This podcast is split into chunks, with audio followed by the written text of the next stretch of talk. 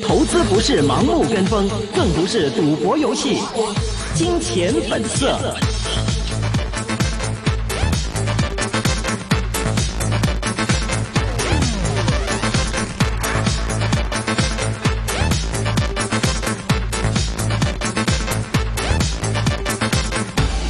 大家回到二零一九年四月二十四号星期三的下午五点三十九分的一线金融网的时间。那我们电话线上呢已经连上的是一方资本高级分析师关博文 Dennis。Hello Dennis。哎，Hello，Hello，那这几天其实我们看到，其实，在股市方面的一个走势来说呢，A 股真的走的是不错。那么在美股方面呢，尤其在科网股方面呢，也有最新的一个走势。那么之前也跟 Dennis 在聊过，就是说关于这个今天想分析一下有关于这两天分析的一些财报。昨天呢，很关注就是在 Twitter 方面的最新的一个财报，也令到它的涨幅有不少啊。其实对于这份财报的话，Dennis 会怎么样去看呢？呃，其实这次看的话，主要是 earnings，就是呃净利润比预期要好很多吧。然后主要带动的其实是那个他们 Twitter 以前是公布 D 呃公布 MAU 的，就是月活月活的用户数，但是后来呢，总之不太满意，有两个季度都是没有达到预期。嗯。然后呢，后来改成公布 DAU。嗯，这次看到这次业绩的 DAU 还是，呃，看起来应该是蛮强的，尤其是海外部分增长了一千多万。嗯，然后我们觉得主要就是这呃这个 DAU 增长带动的就是呃呃营收规模和净利润规模增长。然后其实它一八年做过一次，呃用户体验有改善了。其实它一八年做过一次呃就是内部的清理，不是内部清理，就是平台上面的清理，清理一些机器人啊。清理一些垃圾的账户啊，不活跃的账户啊，或者说乱七八糟一大堆的这种东西，然后当时就造成了可能有短暂的大概半年左右的这个活跃用户数，你看到可能就少一点。然后呢，但是这次公布 DAU 看起来好像又恢复了不错的增长。然后之前呢，其实一直这只股票一直以来就是嗯看多的人。嗯，也有看空的人，就是多空双方都蛮多的，所以在美国那边有很多人去做空它。然后业绩一旦比预期要好的话，就可能会有很多的这个被做空的人被挤到了，就做空的人被被被向上 short squeeze。所以看到开盘的时候大概是涨了百分之就是 high single digit 七啊还是多少？然后呢，一一一一一天就是持续往上涨嘛，就是高开高走这样一个状态，有很多可能就是做空的人被被被搞到了这样，所以整体看的话，这次业绩还蛮不错的吧？对，推 Twitter，然后其实还有还有一些其他的芯片股的公司也都是一起出业绩的，所以最近业绩业绩蛮多的。这两种，嗯嗯，那其实我们看到，像交银国际也是出了一个对于腾讯也好，还有一个网龙也好，是给了一个买入的评级啊，而且给到了腾讯的一个目标价，其实挺高的，现在是四百零三块港币的这样一个水平。嗯，那但是总体来说，其实二零一八年的时候，内地的游戏行业的增速是下滑百分之五的，包括像呃腾讯、网易。呃，他们的这个游戏收入是增长的，但是，一八年的后半年，其实这个版版号的一个审批是暂停了将近七个月的时间，新游戏的上线的数量呢，也是在减少的过程当中，所以整个行业的增速是放缓的。那对于像涉及到的腾讯啊、网龙啊，包括还有像金山等等，呃，您会有一个怎样的看法呢？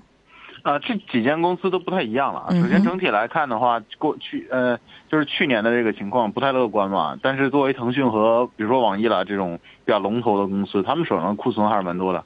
所以，虽然有七个月的停发，但是他们的库存还够用。尤尤其是可能自己本身本身手上游戏都蛮强的。嗯。所以，但是跟他们过去几年比的话，变现还是有一定压力的。然后再像比如说金山，金山的游戏他们。嗯，其实金山，他他们那个剑侠系列的 IP 一直在推了，主要就是主要就是，呃，依靠这个 IP 去推不同的游戏，有手游版，有那个重、嗯、那个重构的，啊、呃，其实他们也尝试推过一些新的游戏，比如说，嗯、呃，有一些女性向的游戏啊，但是都不太成功。然后呢，嗯、但是他这个这个过去的这个。这个依赖金依赖这个剑侠的这个 IP 呢，他们又有不同的不同程度的 delay，就一直、嗯、一直在延后，就是总之没有办法在正正正确的时间，大家期待的时间去推出了，所以尤尤其是结合到他们去年下半年的这么一个这个游戏有新游戏又没推出，旧游戏又蛮嗯做起来又不是特别好，然后可能云那边的投入也比较大，所以整体对他们业绩压力蛮大的。所以，但是到今年来看的话，就是二零一九年以来的话，看起来，嗯，尤其是以腾讯为首的这个游戏公司的增长又恢复了。那，那其实现在我自己认为，大家就是各个手游公司面临的竞争压力蛮大的，因为你看，像有些新游戏的推出，包括像网易那边有一些新新的游戏的推出，嗯，其实设计的挺精良的，但是呢，但是呢，活跃用户数一开始是拉的会比较高，下载数也好，活跃用户数也好，但是慢慢慢慢的，大家就对这个兴趣就就是慢慢就失去兴趣了。嗯，然后呢，这个新鲜度保持的有点短。对，其实对对对，说的非常对，就是新鲜度保持的不够长。那一一方面也是现在的游戏太多了。嗯。那不光是游戏，你可以玩游戏，你可以看游戏，你可以就直播了。对。可以去有一些各种各样其他的，不不光是游戏的消遣了，所以就是可能短视频直播啊，乱七八糟一大堆的这种东西。嗯。那所以对游戏的方面的创新的压力其实也是大的，不光是内部的一个竞争，外部的竞争也挺大的。所以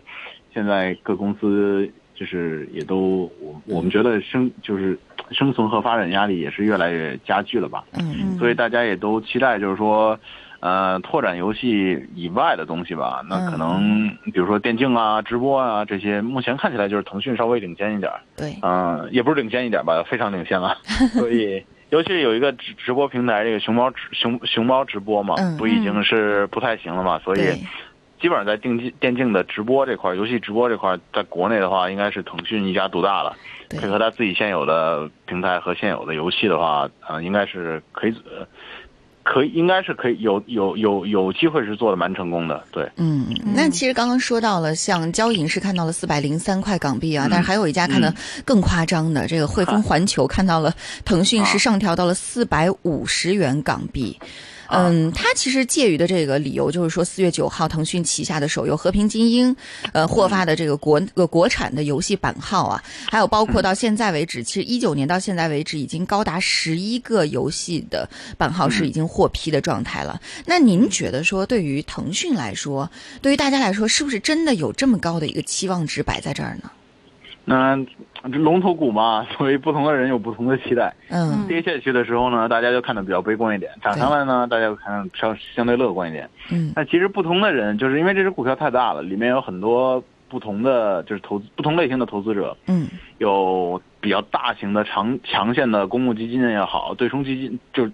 中短期去做 trading 的对冲基金也好，然后啊普通的个人就是个人交易者、散户也好，都在里面。那大家看的问题不太一样，对吧？对。那其实我们理解到的话，就是说，目前腾以腾讯为主的这个，就是腾讯公司自己，包括有很多呃海外也好、国内也好的比较长线的基金也好，嗯，目前把。游戏这个这一个因素降呃，争取会降到最低。他们的嗯，他们想期待达到的效果就是说中中短就是短中期是通过广告来去做另外一个就是嗯理解为是第二个这个盈利的引擎。嗯啊，中长期呢就是一些新的业务，比如说他们支付业务有很大的空间，支付业务有很很大的空间，云的业务空间也蛮大的。嗯，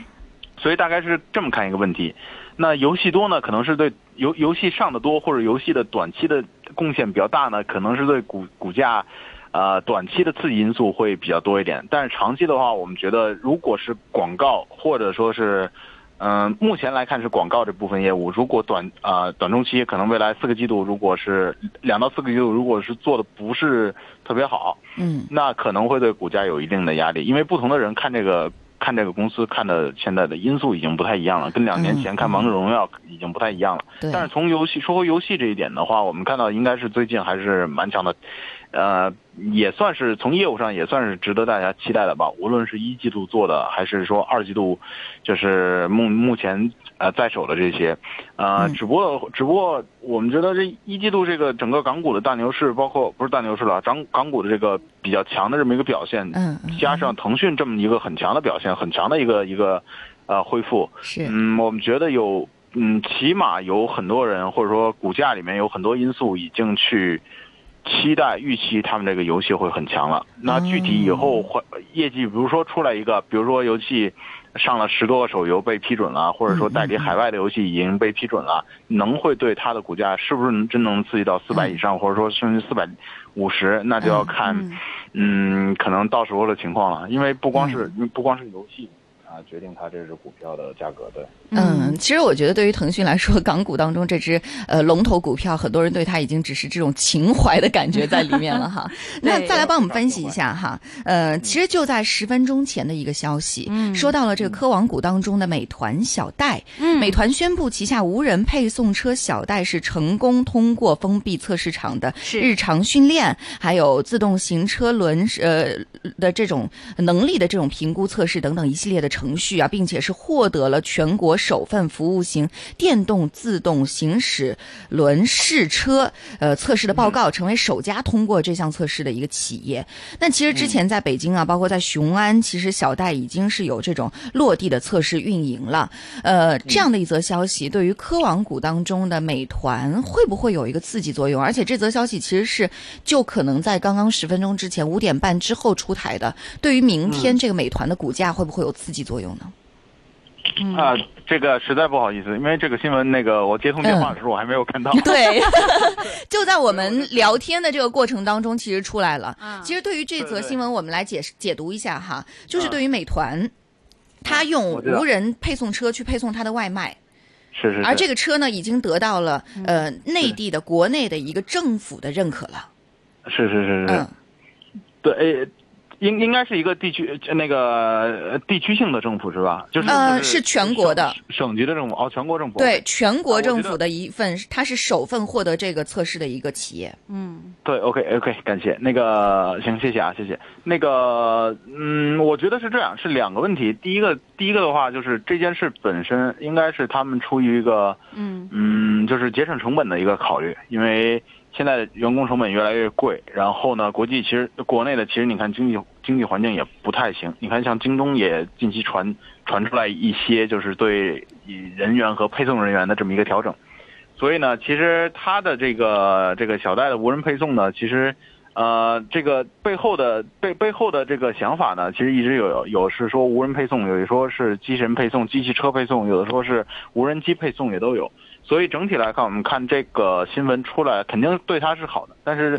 呃，具体的话，大能有多大规模的配送，就真真正正对它影响报表、影响它财务的话，就是要看有多少，呃，有有多快，然后有多大规模的去替代人工，嗯，对吧？嗯，嗯，虽然是批了一个这个，但是未必能是在现实生活中有很大量的啊规模。然后这是第一点，第二点的话，就是回到主持人刚才提到的，就是说。呃，会不会对对它有一个很大的刺激？那这只股票呢？其实之前实话实说，就是很多人去做空它，因为呃，他们有大量的，就是 IPO 之后有大量的股价呃股票要去解禁，现在还在那个禁售期。之前有一批解禁，然后之后还会有一批解禁。在解禁的情况下呢，就会预期有很大量的股票会出售，所以有很多人在提前去做空它，想要去获利。然后呢，影响影响它短期影响它股价的呢，第一点就是这一批做空的人，啊，他们要平仓，就是如果股价表现好的，他们也会被 short squeeze 的话，呃，会持续的去平去平仓，可能会对短期的股价有个持续的向上的一个一个波动。嗯，长期的长期看的话，就还是竞争，就是他们的主营业务，其实在四季度表现的还是不是特别，就是一般般吧，没有大家想象的那么强。对吧？主要的还是在竞争，竞争就是主要跟饿了么。你要是你要是要留住客户呢，你要持续提呃持续提供就是比较便宜、比较快的配送。对。然后呢，饿了么也会提提供。然后你要想盈利嘛，你就要提高那个跟商家的返点。其实他们也有做去提高跟商家返点。嗯。但是事实发现，好像对上游也好，对下游也好，他们的压力都蛮大的。是。就是下游就是客户，上游就是商家。嗯。啊，所以。这一方面是他们主要的一个一个一个，就是影响他们生意，甚至说影响股价的最重要的一个点，就是就是这个返点能不能要多了？要多了之后呢，人家商家会不会跑？然后你不给客户提供好的东西，客户很轻松就可以跑掉。所以嗯，对，主要还是这方面吧，我觉得。对其实如果新闻出来能把这个 无人配送车引进到我们香港，我觉得 是一件非常好的事情。香港现在就缺这个外卖哈。那再来帮我们分析一个关于这个科网股方面的猫眼。嗯，嗯其实猫眼娱乐最近这段时间为什么会关注到它，是因为《复仇者联盟》。《复仇者联盟》在内地的这个票房已经是呃超过了七亿元呐、也是呃中国电影史上首部这个预售票房超过七亿元的电影。那其实对于猫眼来说，我觉得应该也是一个蛮大的赢家啊。包括今天盘面当中，其实这只股票嗯也有一个异动出现。怎么看待它的后市呢？呃，其实你提到这个《复仇者联盟四》是非常有意思的，因为当时就是公布那个预售的数数据来来好。嗯我有一个朋友，他之前是在一个美资的卖方去做这个媒体和这个就是 TMT 的分选，嗯他有提到你可以去看一看这个。当时啊，大概是七天前，你可以去看一看那个 IMAX China 一九七零吧，好像是。嗯呃，因为他他跟我说的是，在他从业的这几年里，这个复联四的这个数据实在是太强了，超强的。嗯无无论是这个预售也好，还是午夜场的这个数数据也好，就基本上是可以奔着那个这个这个票房的总冠军去了，就是总票房的总冠军去了。对，然后呢，所以 IMAX 我后来也看了看，确实我自己没有没有，我只是看一看，因为不太熟，嗯。所以也也涨了蛮多的，确实是直接受益的，起码是概念上是直接受益的。虽然虽然比较在乎的是总票房，不光是一部电影的票房。对，然后回到这个猫眼呢，猫眼其实理论上也是因为猫眼是在就是国内主要是这个销售电影票嘛，嗯嗯，然后定呃订票定位置，然后整体来看它还是比较依赖于第一方面就是它肯定是很依赖于整体的国内的这个大盘，大盘就是这个这个电影的大盘啊，电影票房的大盘。嗯那暑期档之后还有还有还有一些电影，包括嗯到有一些海外的电影的引入，到到底能不能引入比较顺利，然后总票房呃国内的人、内地的人这个消费会不会跟得上，这是第一方面。嗯然后呢，其实，在春节期间，你就能看到，就是票价一提高，就是不给补贴之后呢，就各大院线啊和那个包括猫眼这种平台，一不给呃这个观众补贴，那观影人次立刻就降下来。所以可以看到，起码在这段时期，不能说是永远啊，起码在这段时期，大家对电影票的价格还是。你看，尤其是在春节期间，这么好的一个全家去看电影的一个一个机会的时间段，大家对嗯票、价的影响还是敏感性还是相当高的。大家还是觉得说，如果有打折的票，那肯定是更好的一个选择。可能对于内地来说，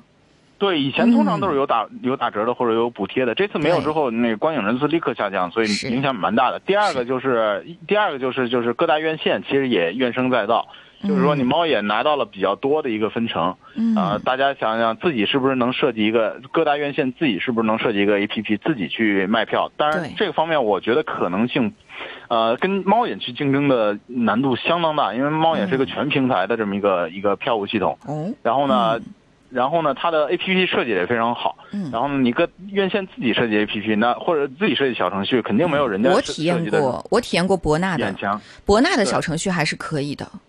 对，有一些可能会嗯。蛮不错的。嗯，呃，比如说像博纳这种超大的呃这个院线，对，然后这方面是一定程度的竞争，但是嗯。目前来看，倒不是构成一个就是本质的。你可能就跟你去携程买飞机票一样，每个航嗯空公司也、每个航空公司也都是你可以去买嘛。嗯，但是整体来讲，可能绝大部分人可能还会是还会选择依赖于对呃，对我我一个在携程买所有的机票，买所有的酒店，嗯然后我一个人在这个猫眼上买所有的这个电影票就搞定了。嗯，大部分人还是比较懒懒的嘛，越省事儿越好。嗯所以一个是这个院线跟它的竞争，一个是这个这个票价水平，这个补贴水平，所以我觉得压力还蛮大的，在中国这么一个环境下，对。嗯，您刚刚也关注到这个 i 呃 IMAX 这个，我刚刚也看了一下，股价基本上是从十九块多涨到了现在的，呃，今天是二十二块多，最高点是达到了二十三块多。但是其实总体来对比一下，猫眼的话，最近这段时间走势没没有它那么强啊。所以其实对对于复仇者联盟四来说，对于港股的上市公司来说，真正的受益者其实大家也是能够比较明朗的看出来的。那最后还有两分钟的时间，来帮我们说说对于港股现在您最关注的板块会是什么呢？呃，港股现在关关注板块应该还是，嗯，其实最近关注的半导体和五 G 的相相相对多一点，因为现在嗯。半导体是在，尤其是科技股是在美国有一定的那个有有比较多的业绩公布嘛，比如说今天有那个德州仪器，昨天嗯。昨天晚上刚刚公布，然后呢前几天是有那个台湾那边的台建有公布业绩，所以是对台香港这边的有几家半导体股票都是影响蛮大的。然后最近的那个这个呃内地的科创板的消息虽然弱下来了，但是还是大家还是对这个半导体的热情，我感觉还是没有没有退去。是然后另外一个就是跟那个通讯股和五 G 股票相关的一些，比如说今天那个联通和这个移动都已经公布业绩了嘛，手机的业绩。嗯然后联通有说在上海，首先是上海一个七个城市内地五 G 的嗯城市，对，嗯然后是七加三十三加一个 X 这样的一个，对对，终于出来五 G 的这个试验网的一个布局。嗯对对，试验网的一个布局，终于出来一个比较明确的这么一个呃五 G 的发展方向了。然后再加上前两周美国那边特朗普也有说，就是五这个五 G 是国家的这个这个命脉啊，一定要一定要快速发展，然后多配一些低频、中低频的五 G 的频谱啊，这都是其实全世界都是一个加快的速度。包括今天我刚刚听了德州仪器，美国德州仪器的一个芯片公司的电话会议，他也提到了一季度那个其他的其他的，就是除了 communication 除了通讯以外的其他的呃部门都不是特别好，只有通讯部门非常强。这也侧面印证了，就是说五 G 的这个五 G 和包括四 G 的扩容这么一个。一个主题，呃嗯，无论是主题也好，还是实在的业务也好，确确实实是在不错的进行中。嗯，所以港股方面大概就这两个吧，好的，那刚刚说到这些股票有持有的吗？大部分都有吧。对的。哦，好的，好的，谢谢。那呃，也期待下次再给我们带来新鲜的观点。谢谢好 Dennis，拜拜拜